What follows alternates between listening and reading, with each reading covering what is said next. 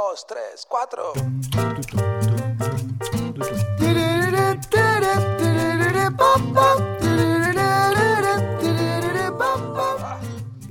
$1.500 dólares.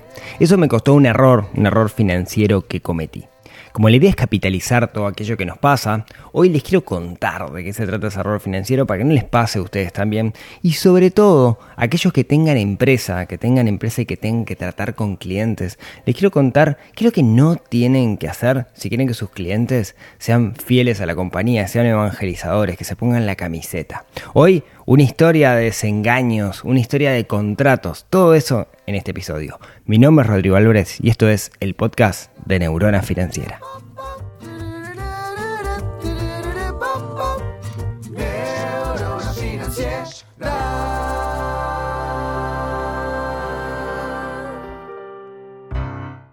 Muy buenos días, tardes, noches para todos. Bienvenidos a un nuevo episodio de esto que es el podcast de Neurona Financiera. Un episodio que puedo decir que me costó 1.500 dólares. El aprendizaje que les voy a contar hoy me costó 1.500 dólares y espero poder ahorrarles 1.500 dólares a ustedes con este episodio. Y no solo eso, sino aquellos que tengan empresas, espero darles algunas herramientas de lo que no hay que hacer si quieren que sus clientes de alguna manera lleven la palabra de la compañía, sean, sean referentes, sean sus mejores vendedores. Creo que cuando tenemos empresa lo que tenemos que apuntar es que los mejores vendedores sean nuestros propios clientes, que les cuenten a los demás lo que hace nuestro producto y nuestro servicio. Tenemos formas de hacerlo y tenemos formas de no hacerlo. Y hoy les quiero contar una historia, una historia íntima de una empresa que básicamente ya no es mi amiga, digamos, por, por, por todo lo que pasó. Pero para eso, para eso tenemos que viajar en el tiempo y prepárense porque hoy viene esta historia que es muy personal, es una historia íntima, pero como les decía, quiero compartirlas con todos ustedes porque creo que tiene un montón de lecciones, a tal punto que casi no me duele haber perdido los 1.500 dólares porque creo que el, el, valor que me da y el aprendizaje que me da lo vale y mucho y ojalá se los pueda trasladar a todos ustedes. Esto comienza por el 2019. En el 2019, eh, junto con mi señora esposa y mis hijos, compramos un terreno en una zona de Maldonado, ciertamente bastante agreste. Cerca del campo, cerca de un balneario, y es donde vivo el día de hoy. Antes de comprar el terreno, a sabiendas de que yo tengo que hacer un uso intensivo de Internet, lo que hice fue me paré en el medio del terreno junto con mi computadora, la conecté a, la red de datos celulares de Antel, que es como la principal red de datos celulares del país, y hice un test de ADSL para ver qué tan buena era la velocidad. Para mi maravillosa sorpresa, la velocidad era buenísima. Y dije, vos mismo puedo comprar este terreno porque desde acá puedo trabajar. Es una zona donde no había fibra óptica, a diferencia de muchos lugares del resto del país, que como todos sabemos es la mejor forma de transmisión de datos, al menos que tenemos por acá. Pero el plan B era el LTE de la compañía celular y funcionaba perfecto. dije, ya está. Bueno. Comenzamos el proceso de pensar el tipo de casa, no sé qué, no sé cuánto, pa, pa, pa, y en ese instante, en ese momento, por ahí viene la pandemia. La pandemia dejó muchas cosas y una de las grandes cosas que dejó en, la humanidad, al menos por acá en Uruguay, es que muchas personas que tenían una casita en la playa, una casita de veraneo, tomaron la decisión de irse a vivir a ese lugar. De alguna manera abandonaron las ciudades donde estaba jodido estar encerrado en un apartamento y se fueron a vivir a su casita de la playa. Eso parecería que no es un problema, mejor, a medida que hay más personas, hay más servicios y eso mejora. Bueno, cuestión es que, pasada la pandemia, proceso de construcción mediante, nosotros construimos nuestra casa. Cuando construimos nuestra casa, un día mm, empezamos, antes, antes de mudarnos definitivamente, veníamos los fines de semana a ir armando todo y tenía una reunión. Y recuerdo que esa reunión me conecté vía el, teléfono celular para usar la red de datos LTE y fue terrible, había un delay enorme, no, no se podía básicamente. Entonces, comencé a conocer a vecinos y resulta que tengo una vecina que también trabaja de forma remota y me dijo, mira, la realidad es que funcionaba perfecto la red de datos celulares. Pero después de la pandemia se vino a vivir tanta gente que dejó de funcionar bien porque quedaron subdimensionadas las antenas. Hay tantos teléfonos conectados a la red y cada vez el volumen de datos que se transmite es mayor, entonces no funciona. Yo tengo, para que te das una idea, chips de todas las compañías y voy switcheando entre ellos para intentar usar la red de datos y no me funciona. Yo me quería matar, tenía todo mi plan para mudarme, trabajar remoto, la mar en coche, haciendo el uso intensivo de Internet que yo quería. Internet no funcionaba. Podía intentar apelar a Antel para que me trajeran un par de cobre, pero la velocidad del par de cobre, digamos, eh, era malísima. O era lenta, digamos, ¿no? Entonces me pongo a buscar opciones y encuentro una, una, compañía que se llama Dedicado. Dedicado básicamente lo que tiene es un sistema de distribución de Internet que no es por cable, sino, si no me equivoco, por microondas. Básicamente te ponen una suerte de mini antenita parabólica en tu casa que apunta hacia una antena. Me pongo a analizar y es mucho más caro. Eh, ¿Qué tanto mucho más caro? Bueno, en ese entonces la, velocidad, eh, el, primer plan, digamos, arrancaba en 10 megabits de bajada y 2 megabits de subida. Para que se una idea, la fibra óptica, un plan normal de fibra óptica es 400 megabits de bajada y 40 megabits de subida. O sea, es el, 10% básicamente, una velocidad mucho más lenta, digamos, si entrar en porcentaje, pues es distinta la, relación. Y costaba eh, más o menos lo mismo que lo que costaba un plan Super Pro de fibra óptica. Pero no tenía mucha opción. Entonces, contacto con, esta empresa y eh, básicamente eh, contrato el, servicio, ¿no? El servicio más chico, que era, como ya les digo, bastante, bastante más caro que lo que sería fibra, pero básicamente no tenía mucha opción. Perfecto. Pongo el servicio de fibra durante el, primer año. No, hago, no, venimos todo el tiempo, entonces lo utilizamos básicamente solo los fines de semana. Después más, adelante nos mudamos y empezamos a hacer un uso más intensivo. Eh, ahí empezamos con algunos problemas porque la velocidad esta era una velocidad que era insuficiente para, para el régimen de demanda que, que yo necesito, o sea, para lo que yo uso Internet.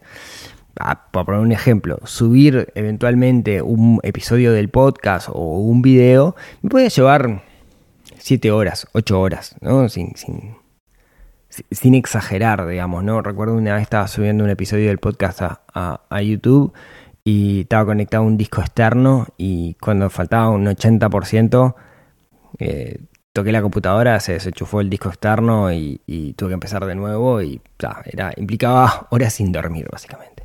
Entonces empecé como a tener ese problema de que el servicio no era, no era, no era suficiente y opté por hacer un upgrade del servicio. El upgrade del servicio me llevó a 15, eso fue el año pasado, eh, creo que en junio del año pasado. 15 eh, megabits de bajada y 3 megabits de subida. Bueno, está, mejoró un poquito, pero, pero a mí lo que más me complicaba era la parte de la subida. Digamos que con la bajada te tiraba, pero la parte de subida era, era, era, era imposible. De hecho, cuando tenía reuniones y cosas, capaz que del otro lado me había medio pixelado, etcétera, porque la parte de subida era una parte complicada. Había cosas de repente, algunos servicios de streaming estilo Disney Plus que, que, no se podían ver también porque no le daba, digamos, la velocidad de carga, entonces quedaba tipo colgadito. Eh, pero bueno, era, era, era, lo que había, no, había, no había mucha más opción. Entonces opto por renovar el contrato, hablo con, el vendedor, le perdón, renovar el contrato no, opto por hacer el upgrade del contrato, hablo con el vendedor, me dice, sí, no hay ningún problema, pasas a pagar la diferencia, firma el contrato, ta, firmo el contrato, no sé qué, mejora un poquito, me voy para, para 15.3. Perfecto. Ese 15.3, básicamente pago 100 dólares por mes. 100 dólares, un poquito más, 100 dólares masiva, digamos. Perfecto. Em, bueno, sigo avanzando y parto, digamos, de la base de que tengo internet deficiente, ¿no? Entonces, de repente hay algunas cosas que, tengo deficiente para lo que yo lo necesito.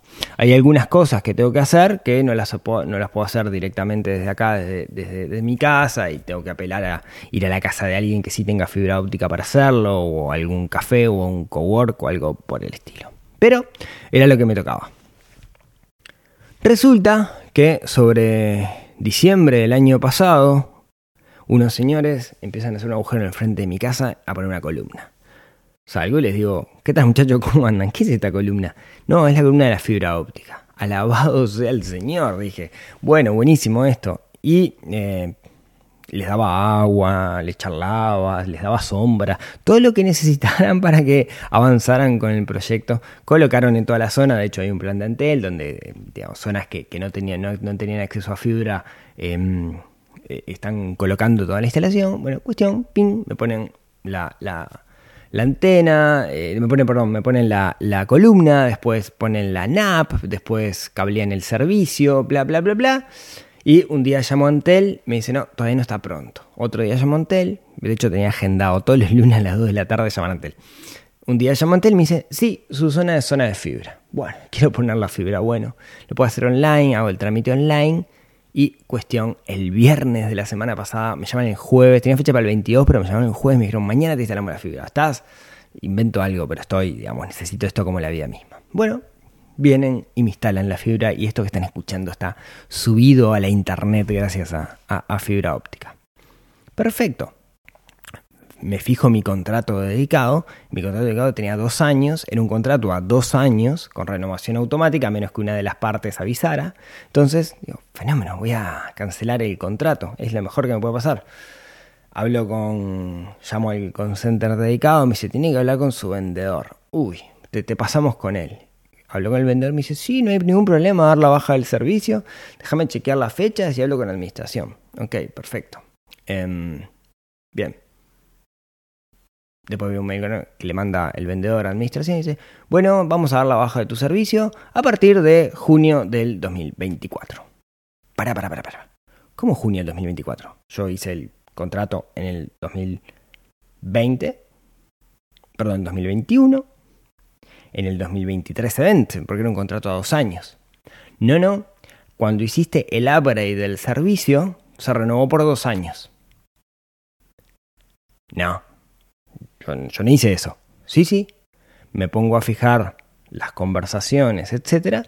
Y la realidad es que si bien el vendedor en su momento, cuando estaba muy contento porque me hacía el upgrade del servicio, nunca me advierte, nunca me dice, mirá que el contrato es por dos años, o sea, se renueva por dos años el upgrade del servicio, o sea, tenés que tirar un año más, cosa que nunca me lo manifestó, la realidad es que en el contrato está, y yo lo firmé.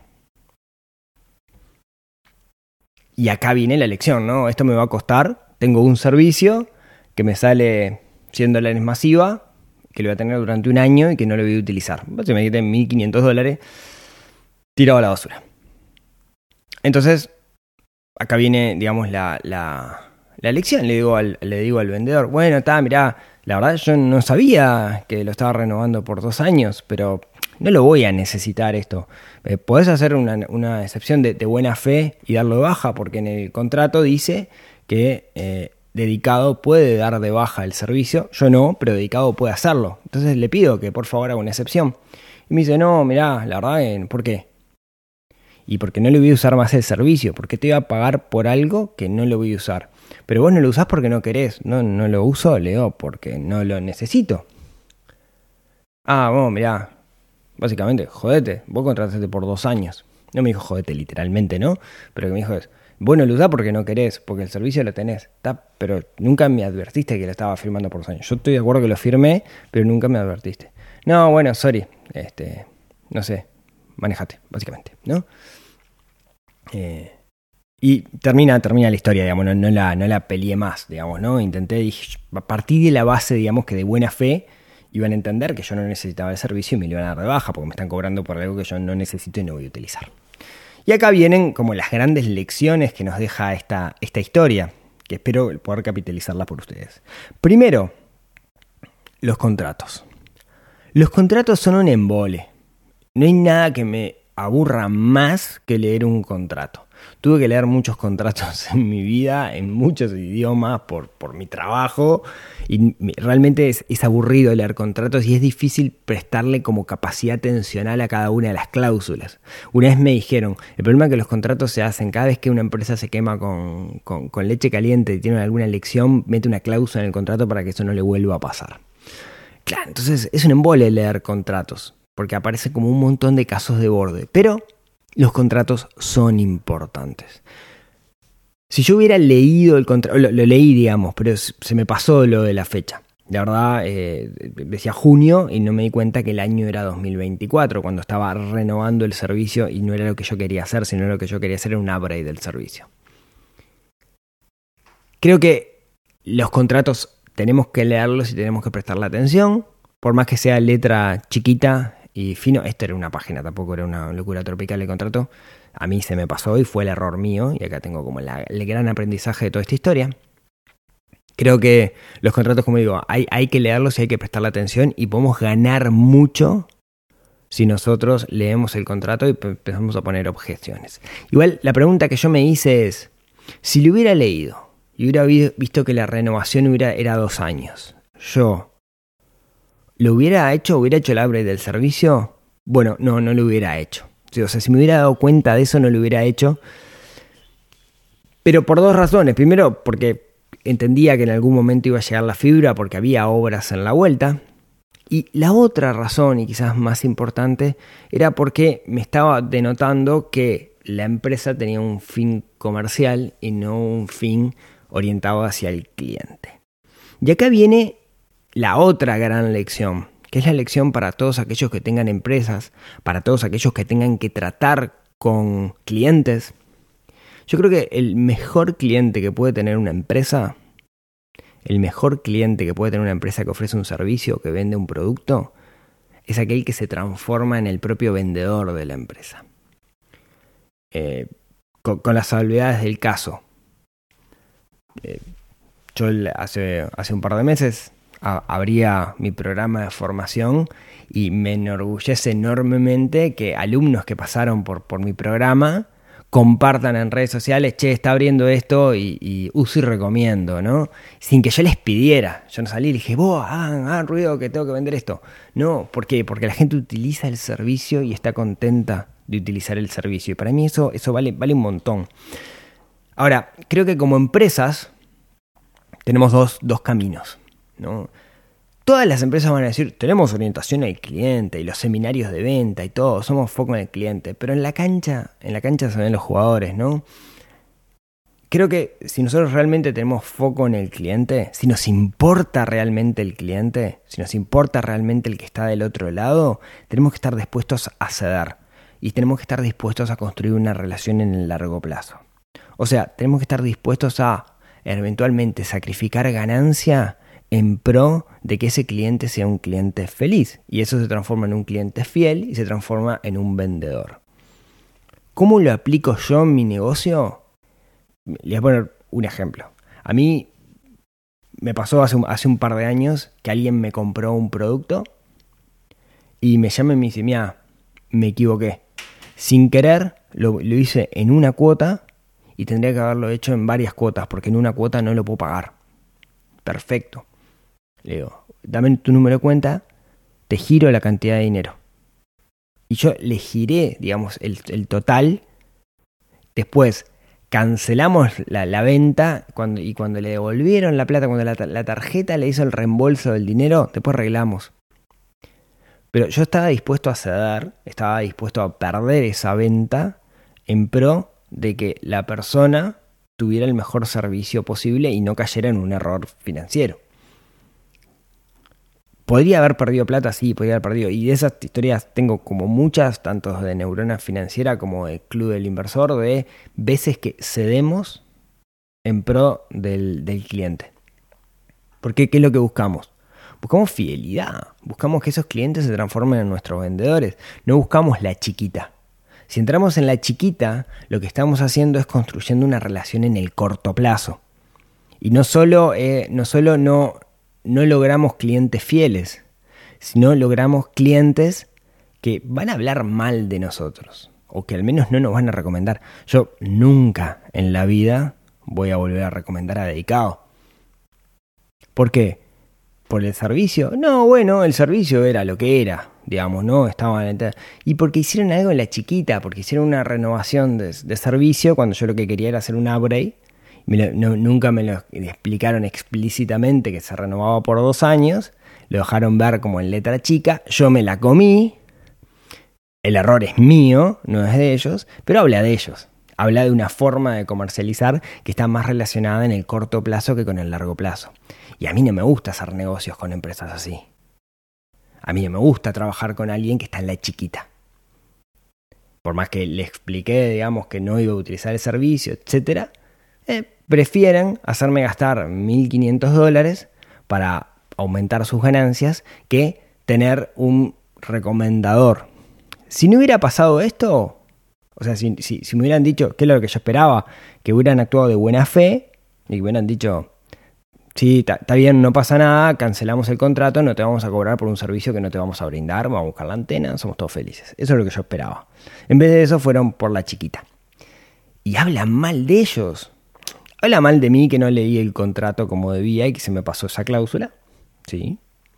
Y ahí yo me llevo una lección aprendida y no me volver a pasar nunca. Pero creo que habla peor de ellos. Y creo que eso a la larga va a hacer que... Eh, yo no los recomiende por la forma que tiene la empresa, por tener una orientación en el corto plazo y no una orientación en el largo plazo. Su objetivo no es construir relaciones con los clientes, su objetivo es ganar dinero. Y yo creo que si todos nosotros apelamos a una empresa que crezca en el largo plazo, que podamos, como dice uno de mis grandes maestros, y de noche podamos apoyar la cabeza en la almohada de dormir tranquilos, tenemos que tener orientación en el cliente y no orientación en ganar dinero. Si tenemos orientación en el cliente, yo creo que en el largo plazo eso nos va a crecer mucho. Entonces, la otra lección, además la de la contrato que les quiero dejar, es, si ustedes tienen negocios, si tienen una real orientación hacia el cliente. Si y para saberlo, tienen que darse cuenta si están dispuestos a ceder ganancia en pro de la felicidad de ese cliente. Creo que si lo hacemos, y eso aplica tanto a productos como a servicios, eso garantiza el éxito de nuestra compañía en largo plazo. Si quieren, les pongo un ejemplo un poco más mundano de esto, o más mundano, más, más de producto, para que vean que no solamente aplica a los servicios. Una vez Aira con su compañía, con, minúsculos, con su empresa, con su emprendimiento, como lo quieran llamar, eh, había vendido una mochila a una persona y la persona le dice, le manda al, tiempo, le manda una foto, le dice, vos mirá, se me, se me rompió el, el, cierre. Ahora mándame una foto, le mando la foto, efectivamente se había roto el cierre. Entonces, eh, te pido disculpas, un defecto de fábrica de los cierres, escapa a mi control, mándame la mochila, le mandó la mochila, le arregló la mochila, por más que fuera un defecto de fabricación del cierre, y tuvo una tensión y le hizo no sé, una cartuchera con la misma tela y el mismo diseño exclusivo que tenía la mochila. Y cuando le mandó, se, la mandó de vuelta y abrió y tenía la cosa, obviamente se puso súper contenta, ¿no? Porque, porque era una forma, digamos, de eh, mostrar la preocupación que tenían por el cliente. Eh, capaz que al final no tuvo ganancia con esa venta, porque los márgenes se lo comieron el otro producto. Pero al final del día, ese cliente se transformó en un cliente recurrente y además en un recomendador. Y creo que nosotros como empresas tenemos que apelar a eso. Tenemos que estar dispuestos a invertir en nuestros clientes, porque cuando invertimos en nuestros clientes, lo que estamos logrando son vendedores. Así que no se transformen en dedicados y transfórmense en, minúsculos, que creo que lo que nos permite eso es construir relaciones a largo plazo y siempre que construimos relaciones a largo plazo, en el largo plazo vamos a terminar ganando. Muchas gracias por escucharme hasta acá, espero que puedan capitalizar estos 1.500 dólares de pérdida que, que tuve yo.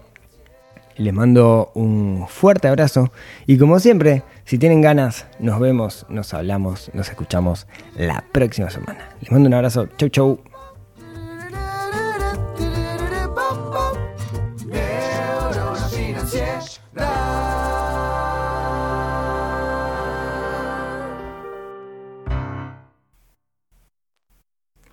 Qué placer que va a ser subir este episodio del podcast, que lo voy a subir en un ratito chiquitito comparado con como lo hacía la semana pasada.